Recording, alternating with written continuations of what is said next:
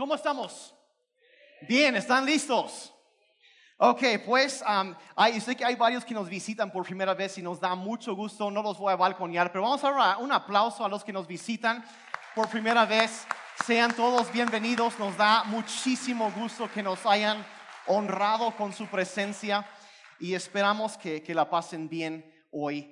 Entonces, este, entonces hoy estamos um, en la cuarta parte de una serie de enseñanzas que ha sido diseñada para matrimonios. Y es tanto para, he hablado, ya saben, todos los domingos, tanto para los solteros, para ir poniendo las bases para una relación sana, duradera, a futuro, y también para eh, personas que ya están casadas, eh, para fortalecer sus matrimonios. Y, quiero ir así corriendo directamente a la, pregunta, entrando, ¿cuántos casados hay aquí? Levanten la mano. ¿Okay? ¿Cuántos casados? Ok, lo pueden bajar. ¿Cuántos solteros hay aquí? Si levanten la mano, levanten la mano, miren alrededor, no, no bajen la mano, miren alrededor, quién sabe, igual y sucede algo y bueno. Entonces, um, esto es para, para ustedes. Entonces, ¿cuántos o tener, quieren obtener ahorita mejorar su matrimonio a futuro, tener un matrimonio excelente? Como la mitad más o menos. Bueno, vamos a orar por los demás ahorita al final para que Ah, entonces, sí, yo creo que todos o, queremos mejorar o queremos tener a futuro algo excelente, ¿estamos de acuerdo? ¿Sí? ¿Cuántos quisieran este, cometer adulterio en algún día? ¿Cuántos quisieran volverse adictos a la pornografía? ¿Cuántos quisieran tener, al mejor no cometer, ahora sí que, pues adulterio, pero una aventura emocional. Como que no, nadie levantó la mano. Nadie quiere hacer eso. Y sin embargo, sucede todo el tiempo. Sucede todo el tiempo. Nadie se levanta en la mañana, ay, yo, yo quiero, se casan con la idea. Mire, nadie planea herir terriblemente a su matrimonio con un pecado. Pero sucede todo el tiempo. Sucede todo el tiempo. Y es muy, si estás anotando ahí en, en el app de la Biblia o en tu cuaderno o algo así, anota, es muy difícil construir una relación sana sobre un fundamento de pecado. Es muy difícil. Es muy difícil. Y eh, vamos, a, vamos a empezar el día de hoy en, Génesis capítulo 2, versos 24 y 25, que ha sido la base de toda esta serie. Ahorita voy a repasar esto. Pero Génesis 2, 24 dice, por eso el hombre deja a su padre y a su madre y se une a su mujer y los dos se funden en un solo ser. Y en ese tiempo, verso 25, el hombre y la mujer estaban desnudos, pero ninguno de los dos sentía vergüenza. Estaban desnudos, pero no sentían vergüenza. Y ahora, esa palabra vergüenza en el hebreo es la palabra bush y significa estar obviamente avergonzado o también sentirse sin valor. Estar avergonzado o sentirse completamente sin valor. Sin valor.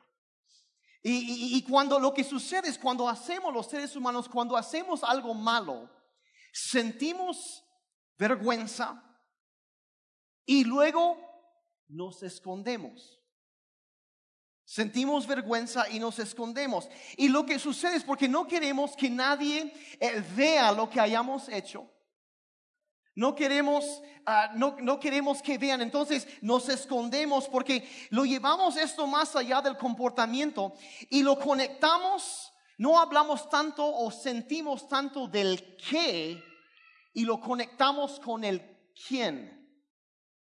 Y en términos prácticos, lo que eso significa es que hay un momento de, en lugar de pensar, ay, hice algo malo, empezamos a pensar, soy una persona mala.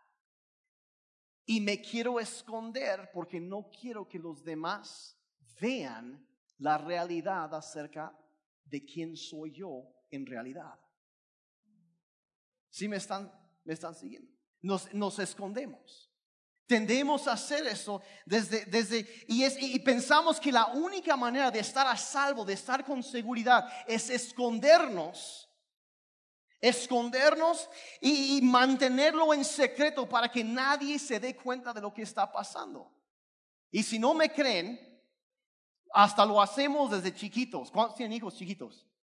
¿Sí? Y eso de, el, chamaquito cuando tiene sus, no sé, 14, 18 meses y está en su pañal, ¿no? Y un día se mete en la esquina y es así.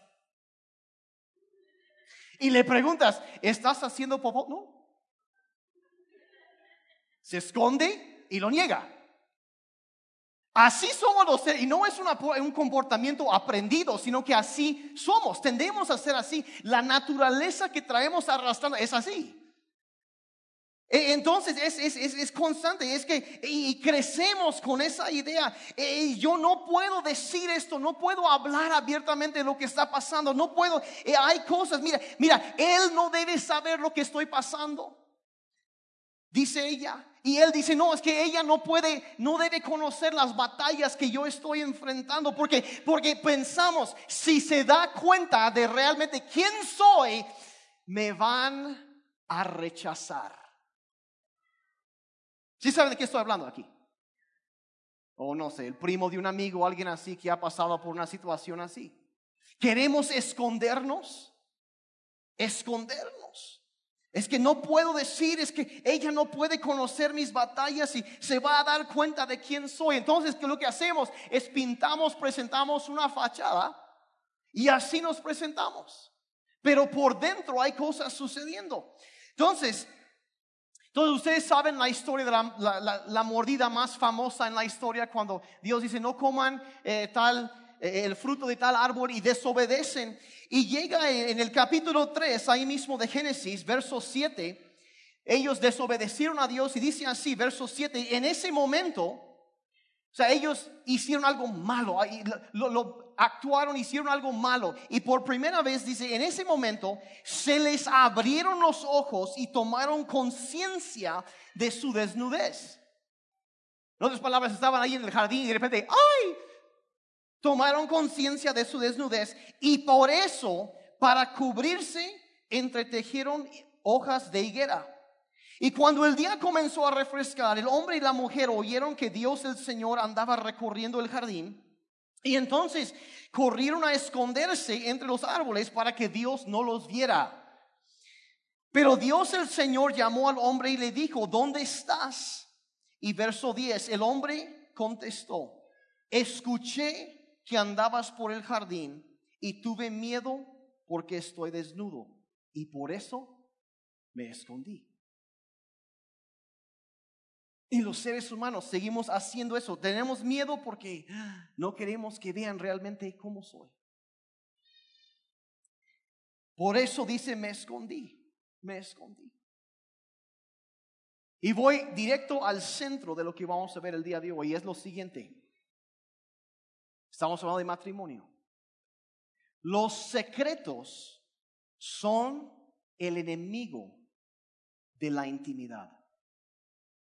Los secretos son el enemigo de la intimidad. Ahora, lo que hemos visto hasta ahorita en esta serie, hemos estado hablando de votos, de promesas que podemos hacer, que ponen el fundamento para una relación sana. Lo que vimos hace cuatro semanas, vimos el voto número uno, el voto de la prioridad, que es prometo que Dios será mi uno y mi cónyuge siempre será mi dos. Dos prioridades principales en la vida, que Dios esté en primer lugar y que nuestro cónyuge esté en segundo lugar, siempre. Después vimos voto número dos, el voto de la conquista, que prometo siempre conquistar mi dos. Siempre conquistar mi dos. Siempre esforzarme por conquistar mi dos. La semana pasada hablamos del voto de la pareja, que prometo que nuestro matrimonio siempre se tratará de nosotros y no solo de mí. Pensar como una unidad, como equipo. Y hablamos de cómo es que, que muchas veces somos tan diferentes. Pero esas diferencias, lejos de dividir, nos pueden hacer más fuertes como equipo. Y, yo sé que les hablé muy fuerte a los hombres la semana pasada. No hubo muchas amenazas al final, pero salí ileso y, y no pasó nada. Quiero hablar otra vez con los hombres, nomás de paso. Yo los felicito por el esfuerzo, el trabajo que ustedes están haciendo como esposos. Son hombres fuertes, muy fuertes, son buenos hombres, son buenos hombres, son fuertes, van a vencer en sus batallas. Les voy a contar un secreto. Aunque ya eres fuerte, te voy a contar el secreto para ser diez veces más fuerte. ¿Están listos? Y esto es bíblico. Uno pondrá a huir a mil, pero dos a diez mil. Y cuando tú te unes con tu esposa y trabajan como equipo, eres diez veces más fuerte de lo que ya eres. ¿Estamos de acuerdo? ¿Sí? ¿Cuántos hombres fuertes hay aquí? Uh, uh, uh. Sí. Pueden ser, ya son, van a ser todavía más fuertes, diez veces más. ¿Está bien? Ok, ok, eso fue entonces, nuestras esposas nos enriquecen, nos mejoran, nos, nos, nos ayudan a quitar las asperezas, nos, nos arreglan, estamos mejores que cuando andamos de casados, de, de, de solteros, perdón. Híjole, borren eso por favor. No, no, no, nos mejoran, somos diez veces, y es lo que mi esposa, yo hablo de experiencia, soy mucho mejor contigo. Eres un regalo de Dios. Ok, es otro tema, después hablamos de eso. Ok, entonces, y entonces llegamos al voto número cuatro, que es el voto de la pureza. Prometo confiar en ti y no esconderme de ti. ¿Quieren decirlo conmigo? Prometo confiar en ti y no esconderme de ti. El voto de la pureza. El voto de la pureza. Y hoy es la última instalación um, en esta serie. Pero hablamos de esto, de confiar en ti y no esconderme de ti. De la importancia de abrir, de la transparencia en el matrimonio. Vamos a Efesios capítulo 5. Vamos a ver unos versículos aquí. Y Pablo, Pablo aquí está hablando a personas en la iglesia, a cristianos. Y les dice en el verso 8, dice, pues antes ustedes estaban llenos de oscuridad. ¿Cuántos podemos decir que así éramos? Estamos llenos de oscuridad. Estamos llenos de oscuridad, pero ahora tienen la luz que proviene del Señor hay un contraste ahí.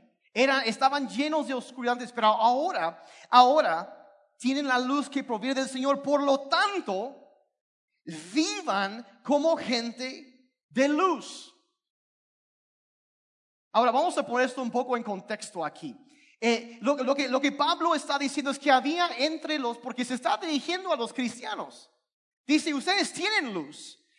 estaban llenos de oscuridad, dice, pero ahora dice, vivan como gente de luz. Y lo que pasa es que había algunas personas en la congregación ahí en Éfeso, donde él se dirige con esta carta, y, que habían, e, eran cristianos, pero estaban practicando algunas cosas que no era propio de la luz.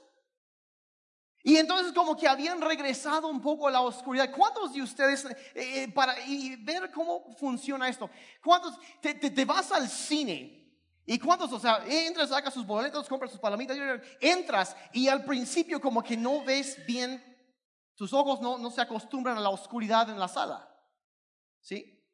Entonces como que te, te, tardas un rato en lo que ya tus ojos se acostumbran y luego empieza la película, después ya, y cuando sales, sales al estacionamiento, es así como que, ¡ah! porque tus, tus ojos están, todavía no te acostumbras a la luz. Entonces, esa transición de que un momento, y ahora no estoy diciendo que ir al, al, al cine es, es, es, este, oscuridad y es el pecado. Es más, por ejemplo, la, la película de Pantera Negra, ¿cuándo la vieron? Está buenísima. ¿En serio? Yo lo reto a no ser solo consumidores de entretenimiento, sino pruébenlo. Piensen, por ejemplo, me desvío del tema, pero por ejemplo, cuando llega Pantera Negra de una misión, y aquí voy spoiler, aquí voy a hacer, pero el asunto es nomás una frase y trae unas herramientas así bien fregonas, bien chidas, y llega y, su hermana le, dice, este, devuélveme las herramientas. Dice, no, están bien. Y la chica le dice, solo porque están bien, no significa que no pueden ser mejor.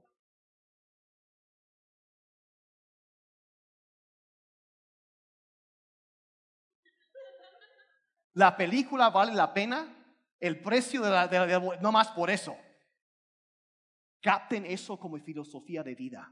No importa que tan bien estemos, puedo crecer en algo, puedo mejorar en algo. Está llena esa película de cosas así. Está buenísima, está bueno. Y no me pagaron por decir eso. Pero en serio, pero, pero entra, estamos hablando del contraste entre la oscuridad y la luz, y nomás doy eso, no estoy hablando que, hay cosas que no debemos ver, pero eso es otro tema. Pero el asunto es que como que estás en la luz, vas a la oscuridad y como que te, te y luego sales y ay, te flashea, y, y quizá lo que voy a hablar ahorita va a flashear a algunos.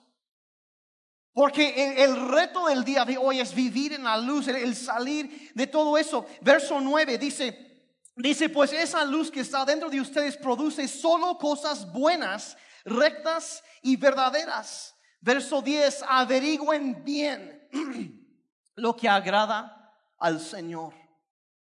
No participen en las obras inútiles de la maldad y la oscuridad.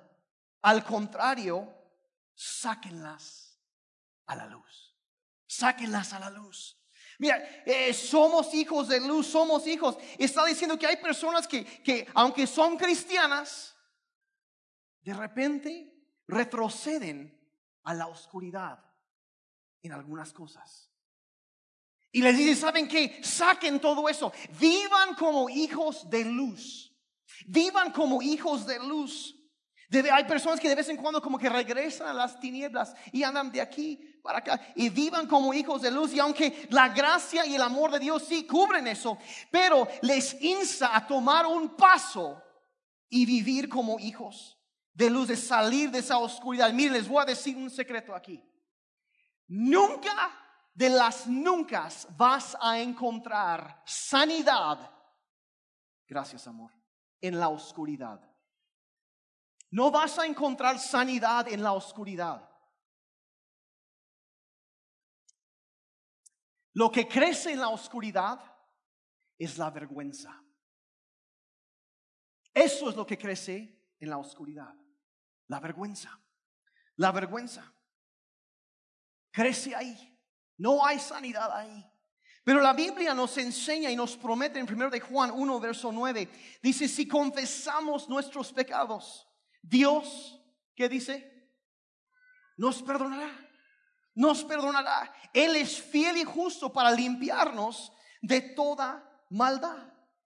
Entonces ahí está la promesa de Dios. Cuando hay alguna área en nuestras vidas en donde hay algo de oscuridad, la Biblia promete que puedes acercarte a Dios y Él te va a perdonar. Cuando lees, por ejemplo, los evangelios, hay una cosa que pueden resumir, o sea, la vida de Jesucristo era que él tenía cero tolerancia para la hipocresía, pero tenía gracia infinita para un pecador que necesitaba perdón. Cero tolerancia para hipocresía, pero gracia infinita para aquellos que necesitaban perdón. ¿O no? Lo vemos una y otra vez. Y así es, así es Dios. Entonces, para, entonces nos acercamos a Dios, confesamos, Señor, ha habido oscuridad en ha habido esto, ha habido aquello, y nos abrimos. Y la Biblia dice que Él ahí mismo te perdona, borra el pecado, lo limpia. Pero, vean esto, para ser sanado del pecado, Para ser perdonado, confesamos a Dios, pero para ser sanado del pecado, confesamos a otra persona. Y la Biblia dice lo siguiente en Santiago 5:16. Dice, por eso, confiésense unos a otros sus pecados y oren unos por otros para que sean sanados. La oración del justo es poderosa y eficaz. Tú dices, aunque sí, Dios te perdona, pero si tú quieres realmente romper el poder del pecado en tu vida, ser sanado, porque dice, hay, muchos que dicen, ay no, vamos a orar para que seamos sanados y piensan que se refiere únicamente a sanidad física, que por cierto al final vamos a orar por algunas personas en cuanto a eso. Y sí abarca eso. Pero el contexto de este pasaje es que es ser sanados de los efectos del pecado. Si tú quieres romper el poder del pecado en tu vida, ser sanado, romper, quitar todo eso, la manera de hacerlo es salir de la, oscuridad y confesar eso con alguien, un creyente que pueda orar por ti, es abrir, es dejar de esconderte, dejar que la, eh, de, de permitir que la vergüenza sea lo que maneja tu vida y lo rompes, sales a la luz para que Dios pueda empezar a sanar eso dentro de ti. Si me están siguiendo. Serás sanado del pecado cuando te acercas con alguien y lo sacas a la luz. La vergüenza crece en la oscuridad. Pero si lo quieres matar, sácalo a la luz. Efesios 5, verso 3 habla de las la perspectiva de Dios de la cuestión de la pureza sexual.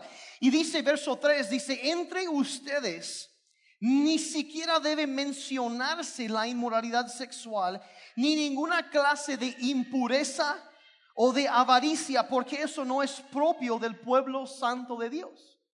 Entonces habla de la inmoralidad sexual y después habla de la impureza. ¿Y qué es? Cuando la Biblia habla de impureza, está hablando como que de un veneno. Y cuando, una, cuando tú ves, por ejemplo, hay el, famoso logotipo del veneno, ¿no? La, la calavera ahí con los huesos cruzados y como que dices, ay, pues ten cuidado. Y eso es lo que está diciendo, que hay cosas que van a afectar terriblemente tu vida. Y dice, debes, ni siquiera, no, no, te acerques, aléjate de todo eso. La impureza es como un veneno. Hay que alejarse porque hay gente que a veces andan preguntando, no, eh, su idea es cuánto puedo acercarme al fuego sin quemarme, en lugar de preguntarse cuánto puedo alejarme del peligro. Si la idea no es acercarnos, ay, estoy en el precipicio y ay, ay. Y andamos jugando con el peligro. Pero lo correcto es alejarnos del peligro y no estar con eso. No sé cuántos de ustedes se dieron, ah, enteraron esta semana que murió el, el doctor Billy Graham. Probablemente el siervo de Dios más conocido en todo el mundo. 80 años de ministerio. Habló en vivo con más de 200 millones de personas. Es imposible saber cuántas personas conocieron a Dios por su ministerio o como fruto de lo que él sembró. Y el, el, otro día cuando salió eso yo estaba choqueado, no lo podía, yo sabía que su, su salud estaba declinando, pero el otro día pasaron a una serie de las prédicas clásicas de él. Y, y contó una historia que les voy a contar ahorita, porque es, es, es una buena historia y Billy Graham lo contó, así que es bueno.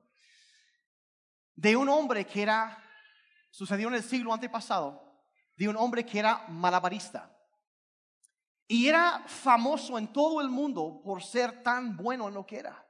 Y ganó y hacía espectáculos y hacía todo y todo. Y finalmente llegó cuando ya estaba un poco más grande de edad, pues eh, decidió ya jubilarse. Entonces se compró un terreno en el norte de Italia.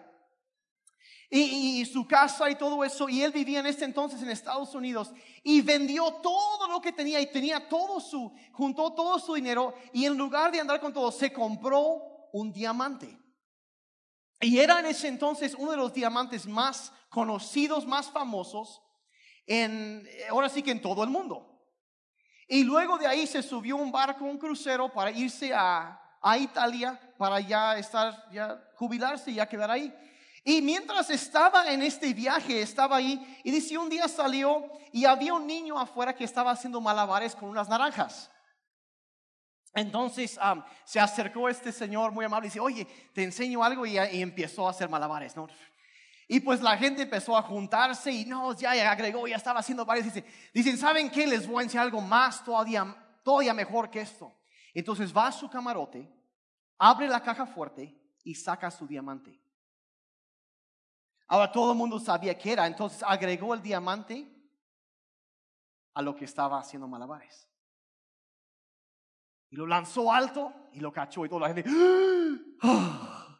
Y, ya, y, lo voy a lanzar más alto. Y todos, no, no lo hagas. Y ahí, ¡fum! Y lo lanza más alto. Y todos, ¡Ah! y cae.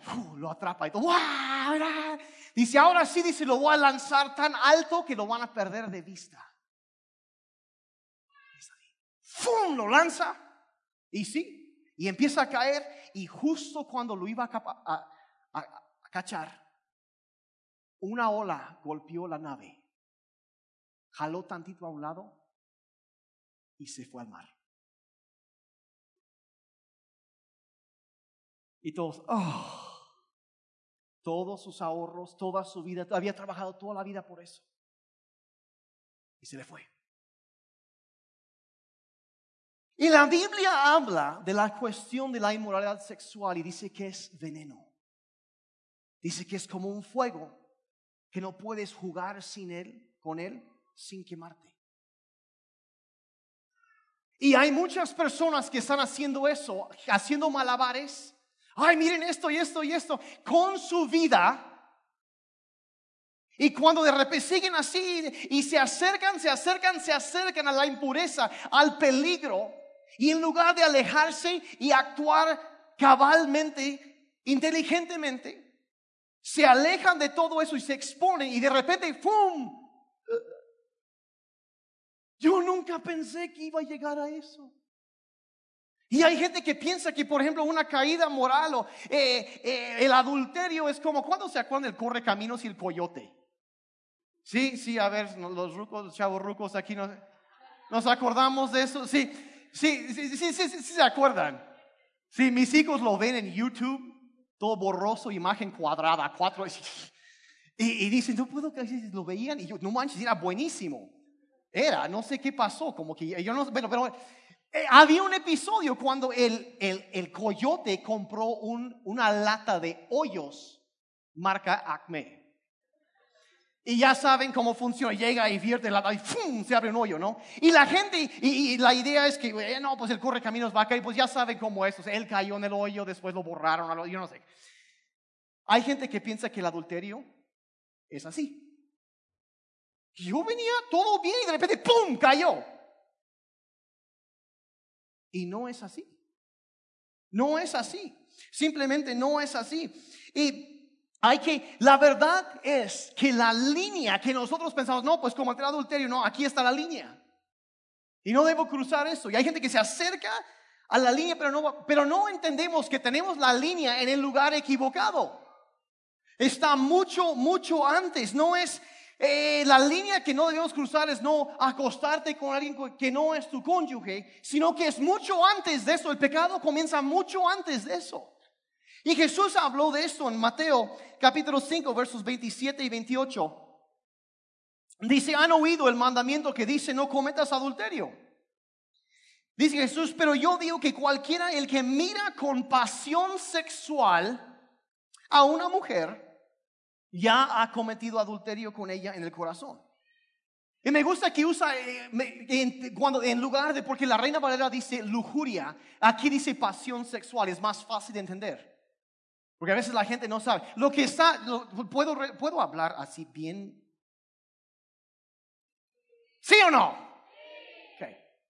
Lo que está diciendo, cuando habla de pasión sexual, básicamente está diciendo, si tú estás excitándote sexualmente y pensando en otra persona, o recibiendo alguna clase de gratificación o de estímulo sexual de una persona que no es tu cónyuge,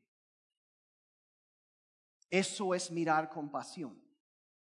Aunque no hayas hecho el acto físico, no hayas hecho esto aquello. Dice ahí, el momento que tú estás recibiendo estímulo sexual de una persona que no es tu cónyuge, allí es la línea. Allí es la línea. O sea, es, empieza en la mente, no el acto físico. Eso ya, ya pasó la línea muchas veces antes. La línea no está ahí. La línea es mucho antes, cuando uno empieza a excitarse viendo a otras personas, fantaseando, pensando acerca de, de, otras cosas. Y es, lo mismo que el adulterio. La línea es mucho antes del acto físico del adulterio. Mucho antes de lo físico hay algo sucediendo en la mente.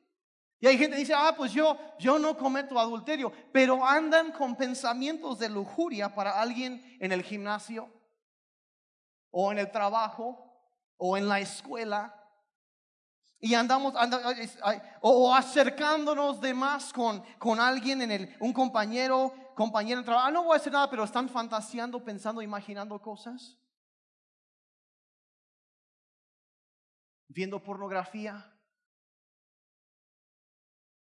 Y bien dicen que los hombres ven pornografía y las mujeres leen pornografía.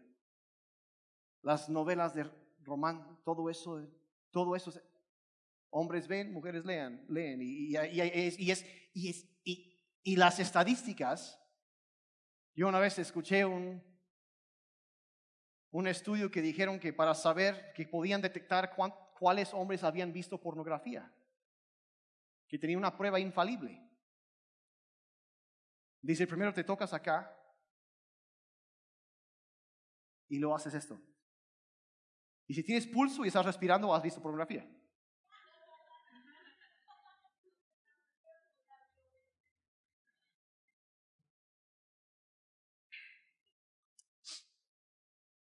No vamos a aplicar el, Cristo era bastante extremo en cuanto a estas cosas. Él decía, no sé si se acuerdan, decía, si tu ojo te hace pecar,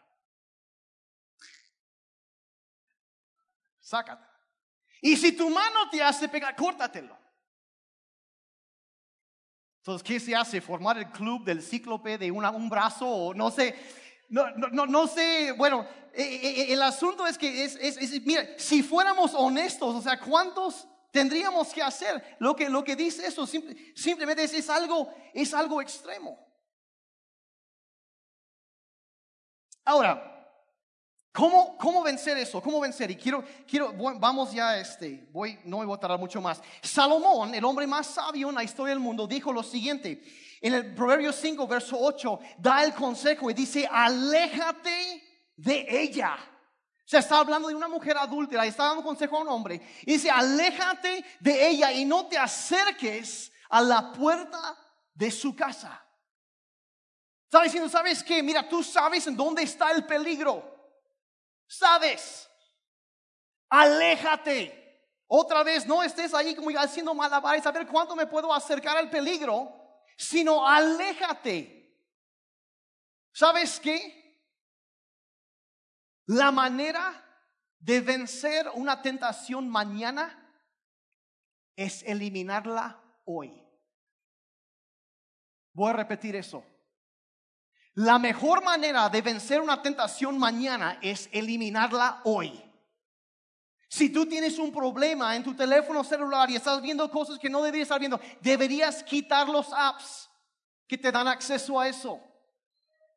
Si eso cuando dice no te acerques a la puerta de su casa, entender que hay una, una, una línea, una puerta que no quieres atravesar porque ahí ya es pecado. Entonces ni siquiera te acercas, no es a ver cuánto puedes. No, no, no, es aléjate, ni siquiera te acerques a la puerta de la casa del pecado. No caerás en una tentación que hayas eliminado. Desaparece la tentación. Quita lo que es una tentación para ti y te va a proteger. Elimina eso. Elimina eso. Si no necesitas el paquete Uber Mega, todo adultos incluido en Dish o en Sky, ¿me explico? ¿Sí? ¿Qué es? Es una tentación, es la puerta de la casa Me explico. Del pecado. Elimina, no necesitas esas cosas. No es, no es necesario, o bloquealo, haz algo. Eh, se, se, se puede. Miren, miren, y aquí está la cosa. Estamos hablando de vida en pareja aquí. Los secretos son el enemigo de la intimidad. No debe de haber secretos. Si quieres protegerte, involucra a tu cónyuge. Mire, no debe de haber, eh, no debe de haber secretos. Eh, ¿Qué significa eso? Por ejemplo, en mi caso, mi esposa y hasta mis hijos tienen todas mis contraseñas de la computadora, de mi teléfono, de todo. Y eso está bien. Que nada debe, nada teme. Y cuando hacemos eso nos protege a nosotros. Eliminamos secretos. Eso fomenta confianza y hace crecer la intimidad. Te ganas el respeto. Eliminar secretos, eliminar secretos. Ah, en cuanto a el dinero, todo eso, ella hasta tiene los de acceso para mi eh, el app del banco en mi teléfono y sabe dónde está el dinero. Me explico. ¿En qué se gastó? Sabemos, trabajamos juntos. Lo del voto de la pareja. Sí, somos mejores juntos. Y eliminamos esa clase de, secretos. Hay transparencia, hablamos abiertamente. Ahora, entonces, todo eso son cosas prácticas. Y otra cosa que involucrar también, cómo vivir en pureza. Salmo 119, versos 9, 10 y 11. ¿Cómo puede el joven llevar una vida pura? ¿Cuántos quieren vivir una vida pura? Sí, como la mitad más o menos. Bueno, ya sé de qué predicar el otro domingo. ¿Cómo puede el joven vivir una vida pura? Dice, siguiendo tus enseñanzas. Dios mío, te busco de todo corazón. No me dejes desviar de tus mandamientos. O sea, es una búsqueda de Dios, el anhelo de vivir. El anhelo de, de sacar la, oscuridad, la impureza de mi vida y vivir en luz y, y no tener nada que esconder, no tener cola que pisar. ¿Me explico? Que nadie puede decir nada, es una ligereza que sientes que no te pueden acusar porque no hay bases. Vives bien, es una carga que se te quita. Y eso te busco de todo corazón. No me dejes desviar de tus mandamientos. Y verso 11, memorizo tus enseñanzas para no pecar contra ti memorizo tus, o sea, memorizar la palabra. Memorizar la palabra te llena, te, te, te, fortalece. Eh, hay que desear ser puro, el, el buscar a Dios, llenarnos de su palabra. Y cuando tú estás haciendo eso, avanzando, quitando la oscuridad, buscando a Dios, llenándote de su palabra, Dios te va transformando. Cuando tú lo estás buscando, Señor, yo necesito ese Cristo que tenía cero tolerancia para hipocresía, sigue teniendo gracia infinita para el pecador que necesita perdón. Hay una frase que a mí me impactó la primera vez que lo escuché de Oscar Wilde. Él, él, decía, dice, todo santo tiene un pasado. Y todo pecador tiene un futuro. Algún domingo van a llegar y eso va a estar una pared en algún este lugar. No sé en dónde todavía, pero pronto va a estar. ¿Hay alguien aquí que no tiene un pasado? ¿Cuánto le dan gracias a Dios que tenemos un futuro en Él? Dios es bueno. Dios es bueno y hay, hay, algo que Dios te va, te va transformando. De repente esas cosas que antes te atraían pierden su sabor y de repente después de un tiempo se vuelven repugnantes. Está siendo transformado, transformada. Ya probaste lo bueno, lo que es vivir en pureza. Ya no quieres otra cosa. Ya no quieres otra cosa.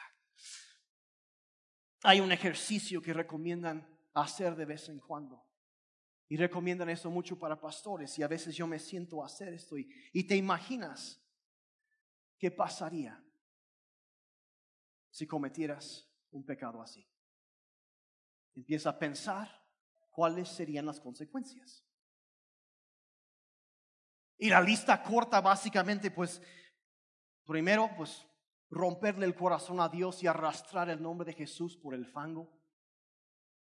Primero. De ahí, tener que sentarte con tus hijos a decirles que fallaste.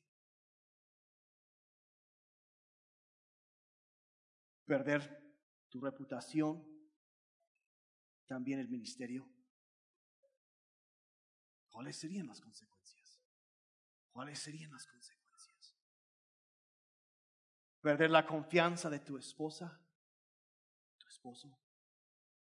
Herirlos terriblemente. Sobre todo un día pararte delante de Dios y rendir cuentas. Porque lo vamos a hacer. Lo vamos a hacer. Y lo que haces es ves todo eso lo pones en la balanza. Y perdóneme porque estuve a punto de decir, no quiero sonar grosero, pero sí quiero que quede bien claro esto. Todo eso o un orgasmo.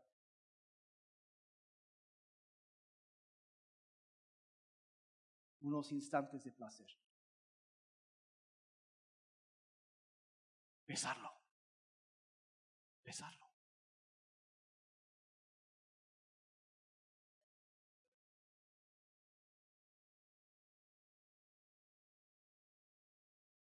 De paso, los investigadores dicen que el mejor sexo sucede después de 30 años de matrimonio fiel. No es en los brazos de un amante. 30 años o más de experiencia con una persona que sabe qué es lo que te gusta. Pesar. ¿Qué queremos? ¿Qué queremos? Los secretos son el enemigo de la intimidad. Y hay un texto especialmente relevante para este tema, que es Proverbios 28, verso 13. Y ya voy a terminar con esto. Dice, los que encubren sus pecados no prosperarán, pero si los confiesan y los abandonan, recibirán misericordia. Hay que sincerarnos. Hay que, como Pablo dice, salir de la oscuridad, dejar de estar escondiendo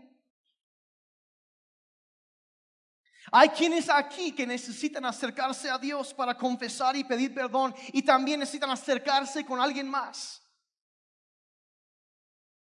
para, que sean sanados del pecado, para que se rompa eso.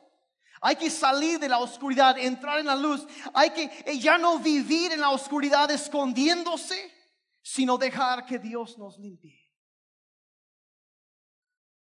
De nuevo, el Cristo que tenía cero tolerancia para la hipocresía, tiene gracia infinita para el, pecador que necesita perdón.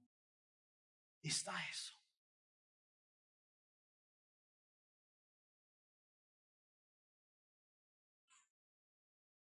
Un poco más pesado el tema de hoy que lo que hemos estado viendo en esas semanas, yo sé. Pero es de vital importancia el voto de la pureza. Voy a confiar en ti. No me voy a esconder de ti. Voy a confiar, no me voy a esconder. Voy a abrir. Voy a salir de la oscuridad. Y a veces sí, obviamente uno piensa, no, pues que, eh, si nos toca escuchar una confesión,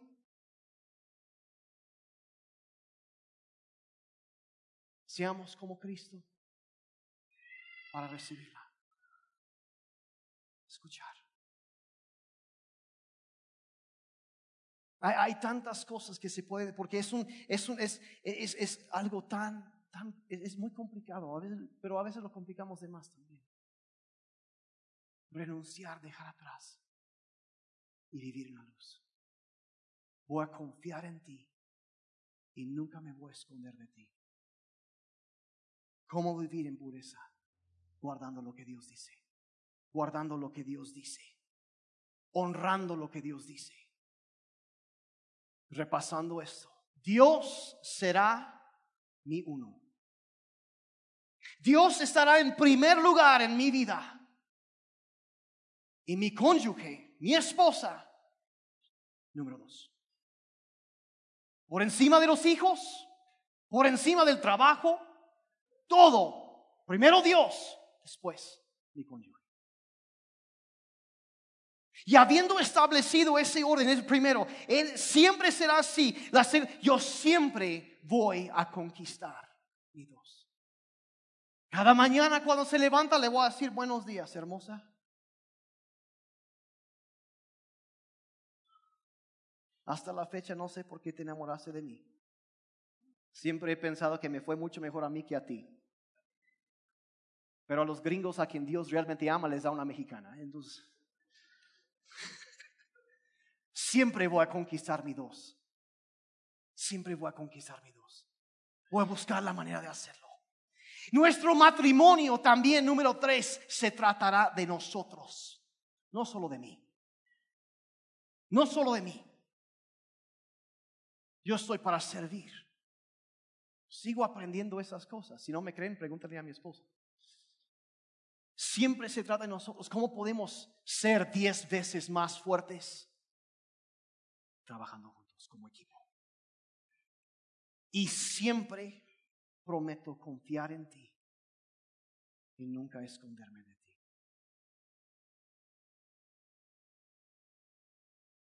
Ya terminé. Ya terminé, ya terminé. quiero invitar a que cierren sus ojos un momentito. Y miren, yo no voy a pedir que, que no, no, yo no estoy para exhibir a nadie. Pero lo que yo sí estoy para animarte, si tú estás, si hay un área de eso donde tú no te has estado escondiendo. Y hay una, si los secretos son el enemigo de la intimidad. Pero cuando tú te abres, te sinceras, sales de la oscuridad y decides desde hoy en adelante yo voy a vivir como un hijo de la luz. La luz de Dios está en mí. Voy a vivir así. Es cuando empieza el proceso de sanidad. Y voy a ser muy honesto, a veces, es, a veces pensamos que solo es una batalla y ya. No, es una guerra. Muchas batallas. Y a veces uno va avanzando y pierde una batalla. Pero sabes que ahí no tienes que quedarte, te puedes levantar y seguir adelante, seguir, seguir, seguir. Y muchas veces en estas cosas uno dice, es que yo quiero, quiero, pero nos, nos damos cuenta cómo es con el paso del tiempo que nos conectamos bien con Dios, nos rodeamos con otras personas con quienes podemos sincerarnos. Para los hombres tener amigos cristianos que son una buena influencia. Para las mujeres tener amigas cristianas que también donde puedes, hoy estoy batallando con esto, oren por mí. Puedes sincerarte, puedes abrirte. Allí es donde empieza a haber transformación y victoria en nuestras vidas. Es un proceso. Pero es un proceso que se puede ganar. Es una guerra que se puede ganar. Y un día vas a mirar para atrás y vas a decir, ¿sabes qué? Ese día fue el punto que marcó el cambio. Algo empezó a cambiar ese día. Y hoy yo estoy gozando de vivir en la luz, de no estar cargando un peso terrible de culpa. Yo estoy libre. Sí, al mejor sí, yo tengo un pasado. Pero cada pecador tiene un futuro. Y Dios no se ha dado por vencido conmigo. Y voy a seguir avanzando, voy a avanzar, voy a avanzar y un día voy a probar y ver que Dios es bueno. Y vas a ser libre. Y tu matrimonio va a ser mejor que lo que puedes imaginar. Porque quitaste el enemigo de la intimidad. Padre, yo bendigo a cada persona que está aquí en esta mañana. Padre, aquellos que nos están escuchando en internet, Padre, yo oro por sus vidas. Yo oro, Padre, en esta mañana por cada matrimonio aquí representado. Aún oro, Padre, por los matrimonios a futuro que aquí están representados en esta mañana. Padre, yo te pido que haya en nosotros entendimiento de cómo alejarnos Señor, de la puerta que lleva al pecado. Señor, ¿cómo no estar haciendo malabares con la impureza? No estar acercándonos al peligro, sino entender el regalo que tú nos has dado. Y Señor, atesorar eso. Padre, yo sé que muchos hemos cometido errores, Señor. Que ahorita daríamos cualquier cosa por cambiar, por quitar. Y hay personas hoy que están, el simple hecho de mencionar eso trae un peso terrible de culpa a sus vidas. Pero Señor, yo te doy gracias que tú has prometido que aquellos que confiesan a ti, Señor, tú perdonarás. Señor, que no hay culpa, Señor, que tú no puedes quitar. Padre, que hay esperanza en ti, que tú eres fiel y justo para perdonarnos y hacer todas las cosas nuevas otra vez. De darnos un nuevo comienzo, Señor. Y Padre, yo te pido que en este día sea como un nuevo comienzo en tantas vidas. Señor, que los ojos de nuestro corazón sean abiertos, sean limpiados. Y Señor, que, que, limpies, que laves todo lo que hay, todo lo que quiere traer condenación, que quiere traer culpa en este día. Padre, se ha quitado todo eso. La voz del acusador sea silenciada, Señor. Y que de hoy en adelante es un nuevo día, que tú haces nuevas todas las cosas. Y Padre, yo te pido por cada uno de nosotros, Señor, en cada matrimonio, en cada persona, Padre, como decía, yo escondo tu palabra en mi corazón para no pecar contra ti. Señor, queremos ser puros. Padre, queremos ser luz en medio de tinieblas. Padre, queremos que nuestros matrimonios, nuestras vidas sean un ejemplo que los demás quieran imitar.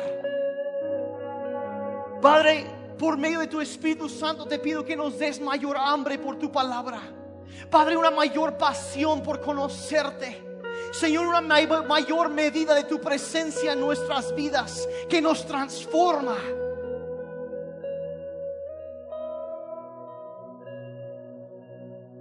Te doy gracias que en ti no hay condenación, ya no hay culpa. Tú lo quitas, lo borras y pones en libertad, Señor.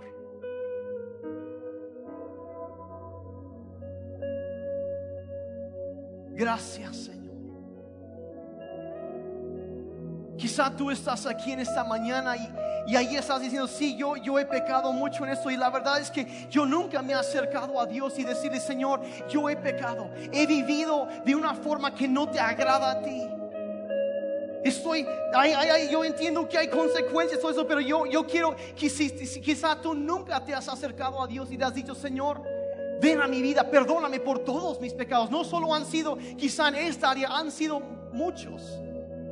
Ahí en tu lugar, dile, Señor, perdóname, perdóname. Yo sé que no puedo esconder nada de ti. Perdóname, lávame. Tú has prometido perdonar. Perdóname en esta mañana. Ven a mi vida. Quiero vivir de una manera que te agrada a ti. Ayúdame.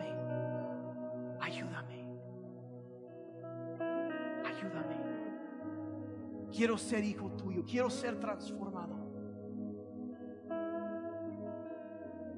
Cámbiame. Puedes salir de aquí una persona completamente libre, sin ninguna culpa delante de Dios, en completa paz con Dios. Y Él dices, ¿cómo puedo dejar esto? He intentado tantas veces, Él te va a ayudar. Y necesitas acercarte con alguien también que pueda estar orando por ser sanado del pecado. No te des por vencido. Aléjate de la oscuridad y entra la luz de Dios y nunca lo vas a lamentar. ¿Estamos de acuerdo?